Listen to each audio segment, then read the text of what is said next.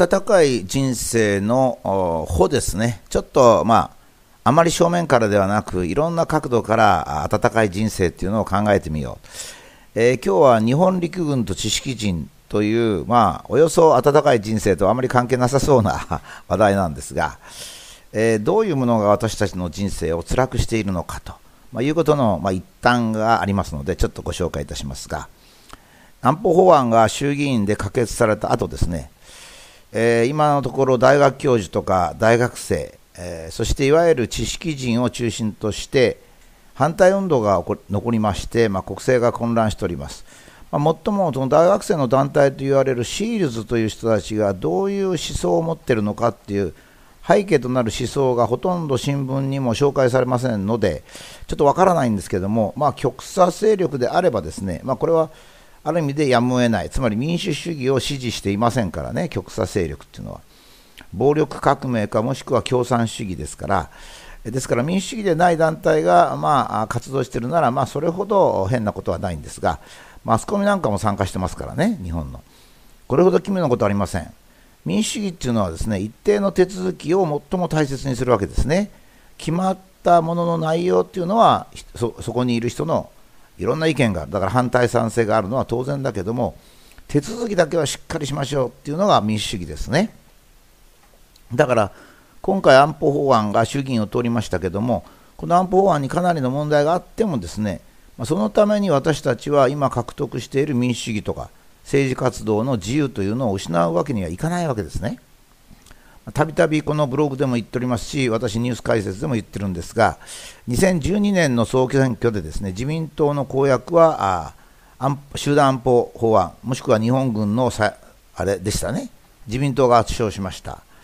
え、その後、2014年7月の閣議でですね憲法を改正せずに集団的自衛権を拡大するということが決まります、まあ、ほぼ今の法案ですね。え、これには非常に批判が強くて、朝日新聞などが一面のトップに大きく憲法無視というような記事を出して、相当議論が盛り上がっておりました。それから半年経って2014年12月の総選挙で自民党が、つまり安保法案を主たる政策にしている自民党が圧勝します。で、2014年に通常国会が開かれて、大体約半年、えー、議論があって、えー、7月に衆議院が可決さ衆議院で法案が可決されます。そうしたらその後に反対運動が激化したり、日本のマスコミが反対に回るという経過をたどりました。実は私がニュース解説している一つの放送局はですね、ニュース解説の前に、先生、あの我が社は安保法案に反対の立場を取ってますと。まあ、それだけですけどね、もちろんそれ以上そ、そう言ってくださいなんて言いませんが、あ、そうですかと言いましたけども、な変だなと思いましたね。私はこの手続きはもう100%民主的手続きを取っていると思います。私が安保法案に賛成反対ではなくてですね、それにもかかわらず、変な意見が今あるわけですね。衆議院審議中、だから今年の6月ぐらいでしたかね、憲法学者3人が違憲と言ったと。それから初めて政治に口出していいことを知ったとシールズの大学生が言っておりますし、それから民主党はですね集団的自衛権自体は賛成だけど、安倍政権の下では反対と言いながら、なんかじゅあの集団的自衛権自体に反対しているように、えー、コメントしております、まあ嘘ついてるわけですね、まあ、民主党はもともと嘘ついているわけですから仕方ないわけですが。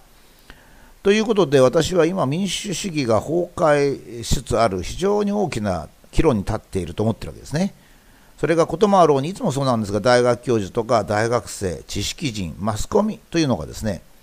それに同調するという、そういう動きになっているという点が非常に危機で、それで安倍政権の支持率も下がるというですね非常にこの本当に危機的状態が訪れているわけです。まあ、ここに、えー、旧陸軍、日本陸軍はですねの山下大将の、えー、衣装をまた掲載するんですが、旧陸軍といいますと上位下達の典型的で自由も民主主義もないとされているわけですが、その、えー、陸軍の中枢にいました山下大将はですね、え日本陸軍の欠陥、まあ、日本陸軍っていいこといっぱいあるんですよ。もちろん世界的に強かったですからね。だけど欠陥を探せばこういうことがあると言って、一緒で反省をしてますね。自由なる社会におきましては、自らの意思により社会人として、いな、教養ある世界人として、高貴なる人間の義務を追行する道徳的判断力を要請していただきたいのでありますつまり自由を守るということはですねまず意思があるということとそれから教養があってそして道徳的に判断するという道義力があるということですね、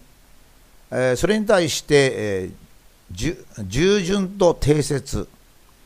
えー、従順で素直であって定説である。夫に仕えるということが日本婦人の最高道徳であり日本軍人のそれと何ら変わることがありませんでした。この虚勢された徳を具現して自己を主張しない人を定女と呼び忠勇なる軍人と賛美してきました。そこには何ら行動の自由あるいは自立性を持ったものではありませんでした。つまり山下大将が死刑になるにあたってですね、まあ、日本の問題っていうのは虚勢された徳を具現して自己を主張しない人を定女と呼び忠勇なる軍人と賛美してきた、まあ、普通はあの女性とですねおしとやかな女性と軍人とは全然違うように思うけど全く同じ原理だったってわけですね。それに尽きるってわけですよ。まさに現代の安保法案の反対運動や民主党という嘘つき政党がそのいるということ自体がですね実は虚勢された徳なんですよね。つまりこれは何かって言ったら日本の空気を作り見かけ良心的と思われる言動をするっていうわけですね。例えばまあ私が言ってるのはリサイクルが、えー、物資のその浪費につながることはもう間違いないし理論的には間違いないし実績もそうなのに、えー、見かけ的にものを大切にするだからリサイクルしようというのが空気になりそれが良心的と思われるとですね虚勢された徳ですからね。ですからそれを具現する具体的にしてまあ、リサイクルしなきゃいけないと他人に言うっていうわけですね。それで決定時に自己を主張しない、自己私はこう考えてるっていうことを主張しないことを賛美する。例えば安保法案ですとですね、もちろん一番適切には自民党の公約を公約を守らなきゃいけない。今は公約をあの守っちゃいけないと言ってるわけですけどね。えー、まあ、民主党的考え方ですね、公約を守らないというのを自民党に要求してるわけですが、えー、衆議院通過後に、えー、安保反対運動をすると、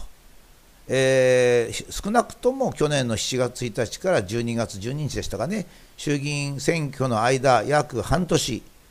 十分に、え、安保法案を考え、反対する余裕の時間があったのに、そこで反対せずに自民党に291の議席を渡して、自民党はそれは選挙やって支持されてるんですから、当然衆議院に安保法案出さなきゃいけない。出さなかったらむしろ公公約違反ですね。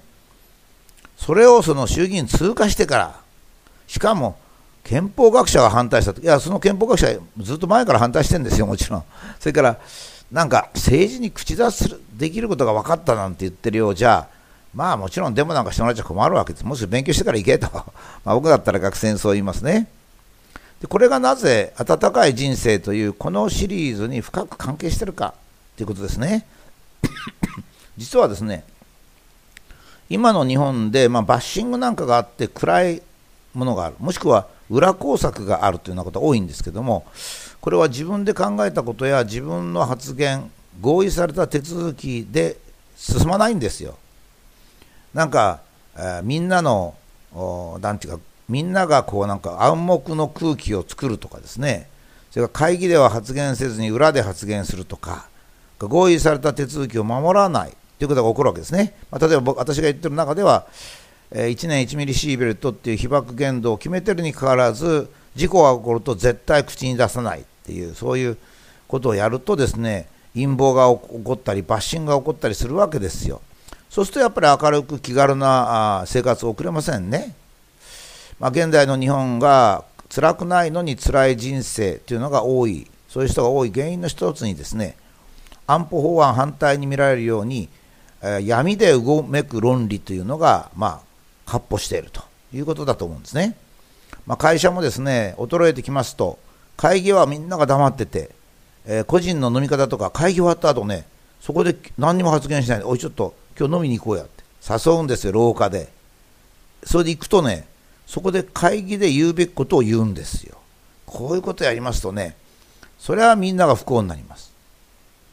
えー、かつての定女もそうですね定女と言われながらそういう淑女がですね陰で何も言われなきゃいいんだけど陰で陰口叩くんですよ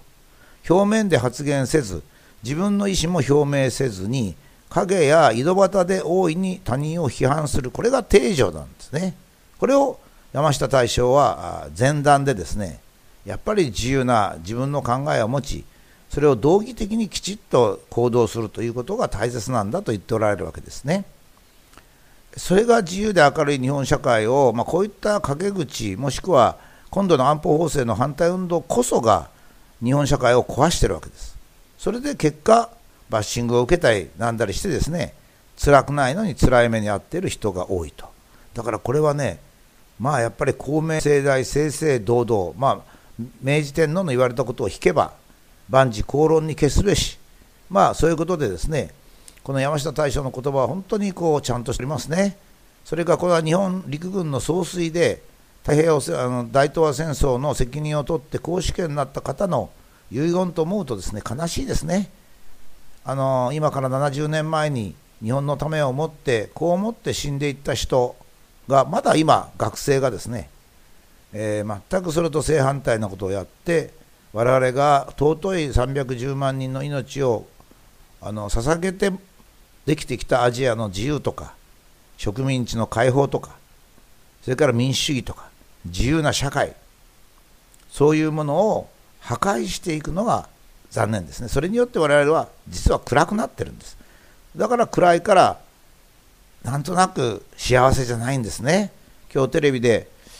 えー、夏休みに給食がなくなってご飯が食べられない児童のためにえー、一生懸命、えー、ボランティアの人が食事を配ってましたけども